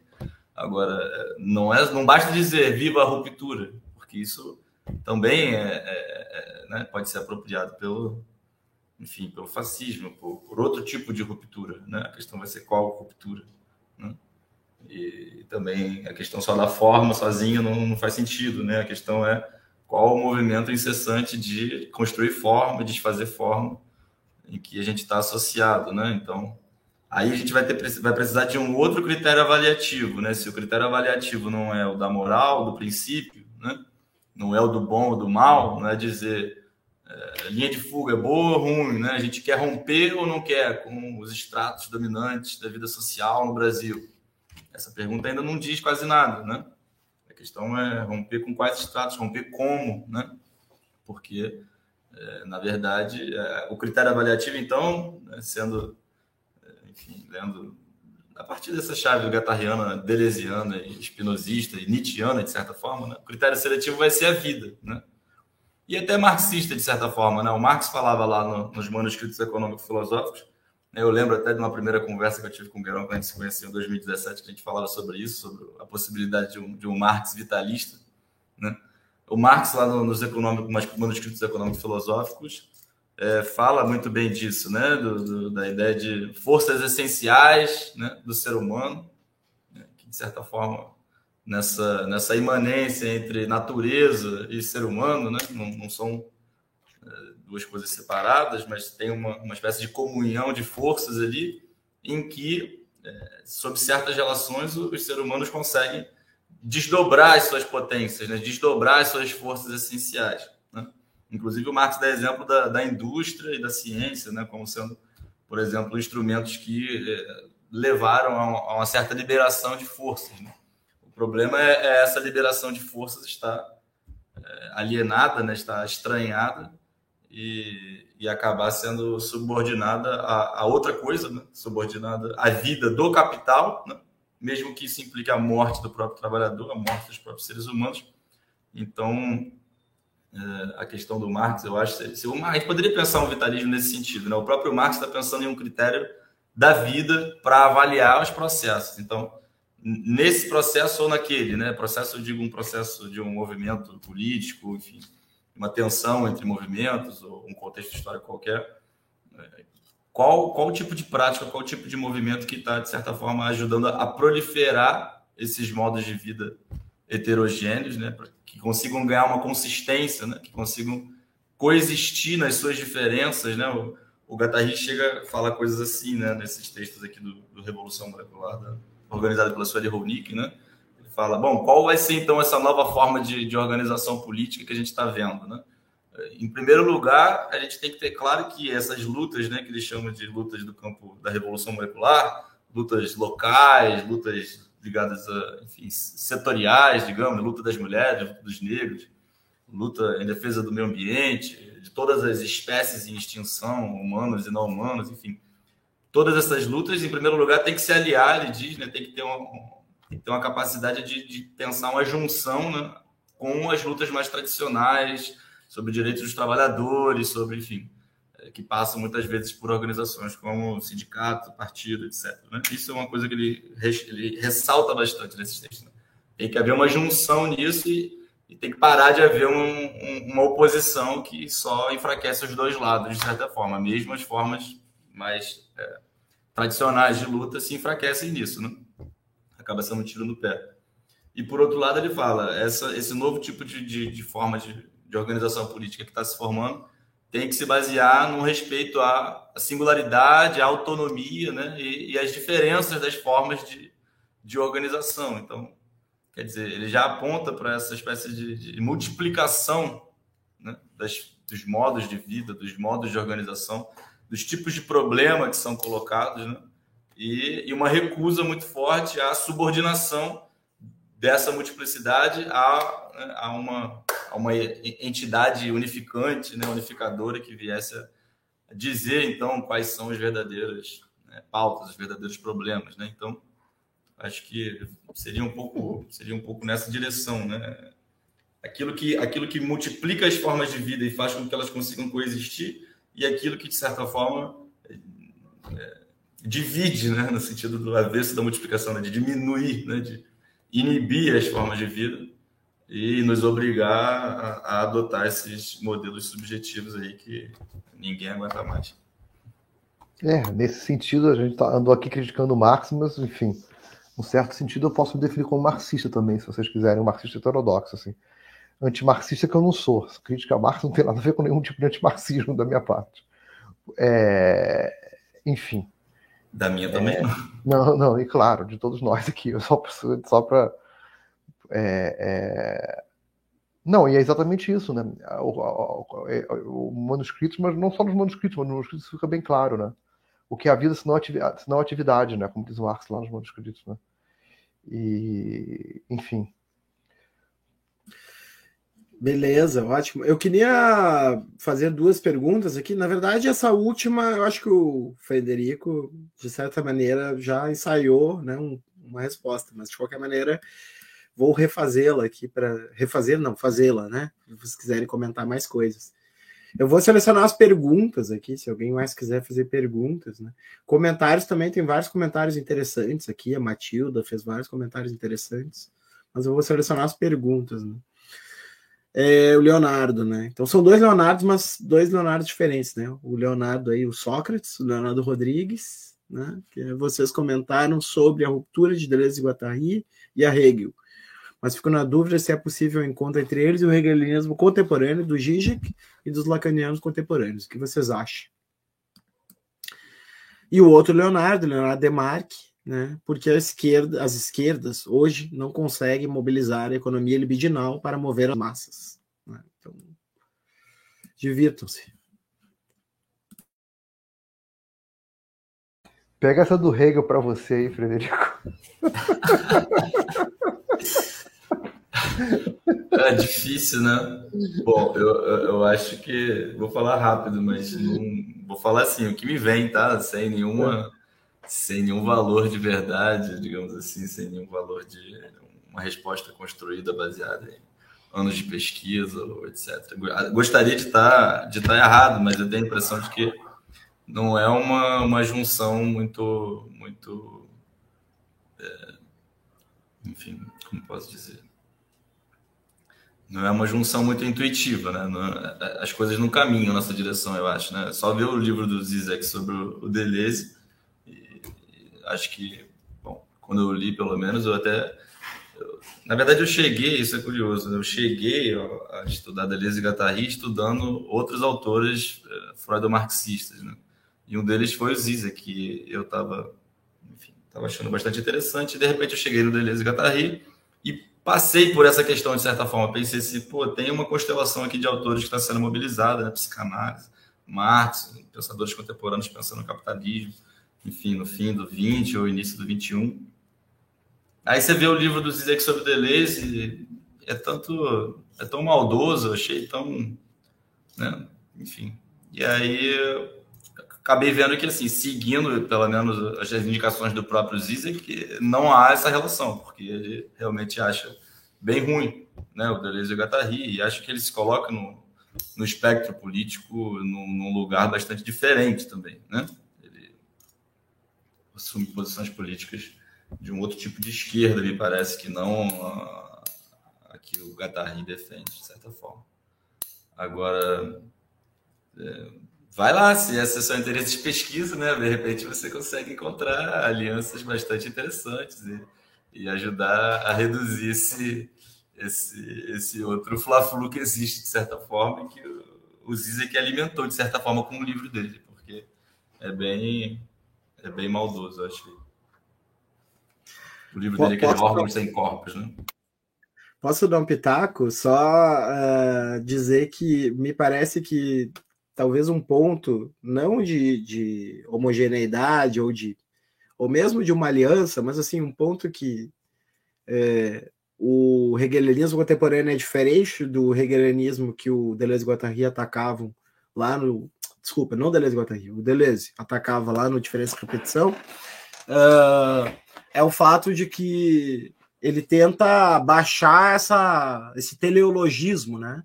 Ele tenta mostrar que, na verdade, o, a necessidade ela não está pré-inscrita, né? ela, ela é um a posteriori. Né? Então, aquela crítica de que o marxismo, ou, desculpa, o marxismo também, mas o hegelianismo né, seria uma filosofia do telos, né, uma teleologia, né, que já estaria de alguma maneira pré-engendrada, então aquela noção, né, que tu falava do Reich, dos colegas que diziam, não, espera que a revolução vai vir, né, essa ideia necessitarista né, de história, eu acho que o Zizek já não está mais nesse registro, né? Mas de fato, eu acho que tem, né, centenas de milhares de problemas aí para serem solucionados, e não é meu problema porque eu não estou muito preocupado em salvar o Hegel e o Zizek, né? Mas é pensando aí nas, nas, nas articulações que outros, outras pessoas que eu conheço fazem um belo trabalho aqui no Brasil em torno de Lacan, Zizek e tal, uh, digamos, digamos assim, responderiam a esse a, esse, a essa questão. Né? Olha, eu acho o seguinte: uh, o Zizek, ele chega, às vezes, eu tenho a impressão que ele é desonesto intelectualmente. Ficar, por exemplo, dizendo que Deleuze e Guattari, no fundo, são hegelianos, ele diz, fica dizendo que fica procurando no antiédipo, dizendo que. E, isso por si só já, já, é, já denuncia que é, é, é, ele continua completamente no telos, que ele fica parecendo, ele fica para ele parece que o, o, Hegel é um último autor total, então qualquer um que surge depois jamais é hegeliano também, eu acho isso um problema. Para conceder alguma coisa para o Zizek de importante, a única, coisa, a única crítica interessante que tem é quando ele chama atenção que a ideia de intensidade, né, é, é, da dimensão da intensidade em Deleuze, pode, pode virar uma, um, outro transcendente ao contrário. Isso pode acontecer no deleuzianismo. Para conceder uma, para conceder uma crítica importante que o Zizek fala, no deleuzianismo tem uma, uma certa ah, intensidade, não sei o quê, corpo sem órgãos, pode virar o, o transcendente do dele, dos deleuzianos. Isso, essa parte da crítica do Zizek eu concedo, entende? Agora, é, é, o próprio lugar que o Zizek se coloca, né? Ele, ele se coloca num lugar eurocêntrico, sem a mínima vergonha de ser, entendeu? Assim, completamente, entendeu? Tem uma profunda. Quando fala do Brasil, fala um monte de bobagem, entendeu? Não consegue entender o que foi o lulismo aqui, entendeu? Quando fala do Evo Morales, fala outras bobagens também, entendeu? Assim, é, é, ele realmente é um cara completamente eurocentrado, assim, assim bastante eurocentrado. Né? Agora veio dizer que, que, o, que a Ucrânia está defendendo a Europa e tal, enfim. É, é, é, é, bastante problema. Os ataques do Zizek ao, ao, cinema do Costurica, por exemplo, Os, at os ataques do Zizek a um filme como Underground Mentira de Guerra é um, um ataque muito parecido com o marxismo mais conservador ao, ao Glauber Rocha no Brasil. Uma incompreensão do que é aquele. Do, do, de uma dimensão de transe, aliás, que eu acho que tem no, no, no, já que estamos no canal Transe, uma dimensão de transe que tem no, que tem no filme do Costurica, no Underground Mentiras de Guerra, que é um filme que tem um elemento glauberiano bastante presente, na minha opinião. Na minha opinião. E, e, e, e o, o, o, o Zizek ataca esse filme, não sei se você sabe de que filme eu estou falando, o filme do Ermir Kusturica, Underground de Mentiras de Guerra, o filme eu, eu definiria ele como o Terra em Transe da Iugoslávia, tá bom assim? Mas que acaba sendo da Europa, porque a Iugoslávia é uma certa esquina da Europa ali. Tá? Mas é uma definição de putiquim, sem muito rigor, mas é, tem, tem esse elemento assim.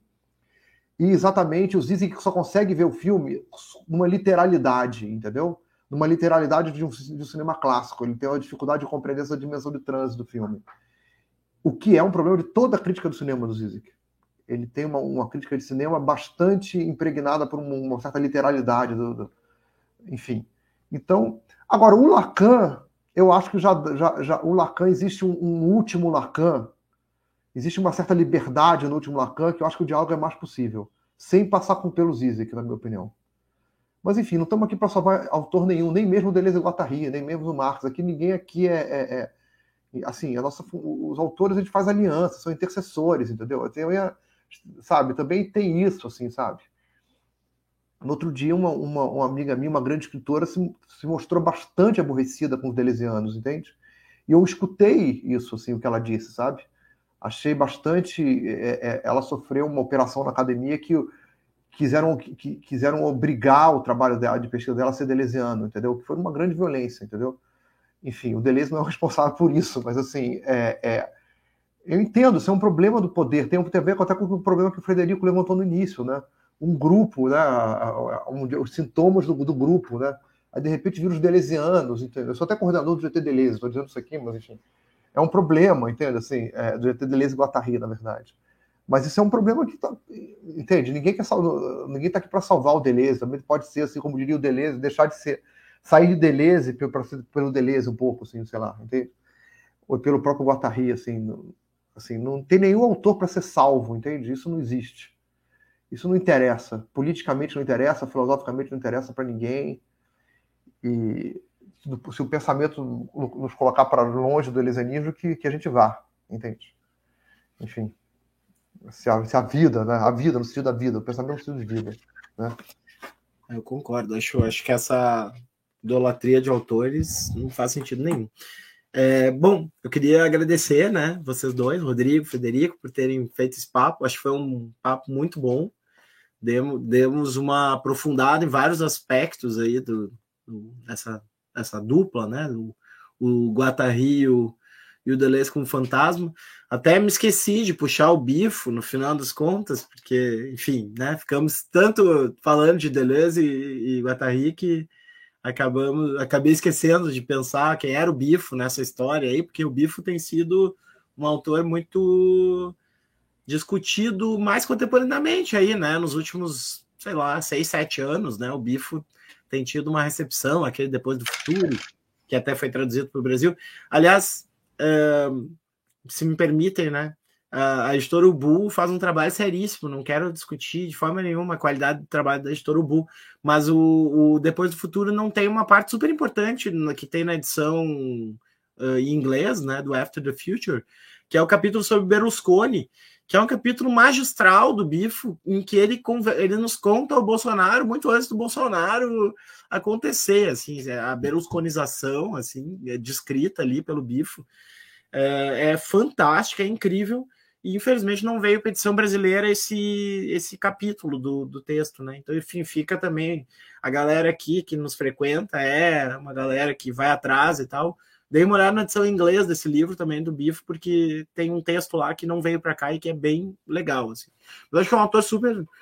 É, valeria a pena a gente ter trabalhado, mas já, já chegamos no tempo. Então, queria só agradecer vocês dois. Deixa eu só fazer de novo uma propaganda aqui para para Sob Influência que é quem nos colocou em contato, né? É, então aqui, né, vocês podem ver o, o, o site, né, da Subfluência, mas na verdade eu botei a aba errada, né? Eu queria botar essa aqui. é, só um minutinho. Eu queria botar a aba da benfeitoria aqui. É, essa aqui. Tá? Então tem um financiamento para o livro, né? Uh, Desejo de Revolução. É, Félix Guattari, Bifo Berardi, Paulo Beteto, organização e tradução Vladimir Moreira Lima. É, e aqui vocês podem, né, então, contribuir uh, para o financiamento né, do, do livro. É, o livro já está aí, é um livro de 77, né? Segundo o Bifo, o ano do fim do futuro, né? É, então é o, o, livro já está alcançando a meta aqui, já alcançou dois terços da meta, né? Vamos, vamos na medida do possível, claro, né? Fazer lá a nossa parte para que ele para que ele aconteça, tá? Então fica aí o, a junção. É, Rodrigo, Frederico, se vocês quiserem falar mais alguma coisa, fiquem à vontade aí para a gente encerrar o papo. Só tenho a agradecer, agradecer dizer que a conversa foi ótima, agradecer ao público que assistiu, interagiu aqui na, no YouTube. E agradecer a você, Moisés, ao Vladimir e ao Fred, sempre muito agradável encontrar. E, e é isso, e colaborem com a vaquinha, digamos assim. É, como é que a, palavra a palavra correta, não sei mais qual que eu usar colabora é, com o livro. Financiamento próximo, coletivo. Financiamento coletivo, né? Estamos bastante próximo de alcançar. Vou, vou dar, daqui a pouco vou dar minha contribuição também. E aí a gente chega lá aos 15, aos 15 mil. É isso. É isso. Quero só agradecer também. Obrigado aí pela, pela conversa. Foi, foi bom trocar essa ideia com vocês dois e o pessoal participando. E na próxima vez se eu soubesse que era mais uma conversa de bar do que uma conversa acadêmica, a gente podia estar tomando uma, né? Mas tudo bem, fica para a próxima. Deixa eu fazer só uma propaganda. Atenção, paulistas, vou lançar meu livro em São Paulo final de agosto, início de setembro, hein? Fiquem de olho. Deve ser numa livraria ali perto do edifício Copan, que eu vou lançar o edifício no, que eu faço questão de lançar meu livro no centro de São Paulo, que eu sou fascinado por centro de São Paulo. E é isso. É, é isso. Maravilha, maravilha. Então, espero que um dia retornem aí para o nosso canal, são sempre bem-vindos. Pessoal da Sob Influência também, eu vou falar pelo, uh, pelo Rodrigo aqui, que é o meu contato com a editora. Uh, esses papos são ótimos, né? A gente, como sempre, abre o canal para que vocês possam ocupar. A gente apoia super essas editoras maravilhosas novas que estão surgindo aí no Brasil, né? A gente tem uma penca delas, né? A Elefante, a Gláquia, a Sob Influência, Monstro dos Mares, a, a editora Zouk, a editora. Nossa, tem muitas que estão que estão surgindo, muito legais, assim. Então, uh, nosso espaço está aberto aí. Se você, por acaso, é editor e está assistindo essa live agora e quiser usar o nosso canal para promover né, essas obras, claro, né, não vai querer promover, sei lá, a obra do, do Eduardo Bolsonaro, assim, ou do Lauro de Carvalho, que aí não dá, né? Mas assim, obras com esse perfil, né? A gente está total aberto aqui para fazer essa divulgação. E aquele momento, né, constrangedor que eu odeio fazer, né, mas que vocês sabem que é aquela coisa, ah, siga o canal, bibibi, bobobó e tal, todo mundo sabe, né? Se você gosta, siga aí o canal, nos ajuda, é, você consegue ver o que, que a gente produz é, sempre ali em tempo real, né? Daqui a pouco entrar num live ali que nem sabia que ia acontecer quando abre seu YouTube. Certo, galera? Obrigado, obrigado, Federico, obrigado, Rodrigo. Valeu sob influência. Comprem o livro, Benfeitoria e até a próxima.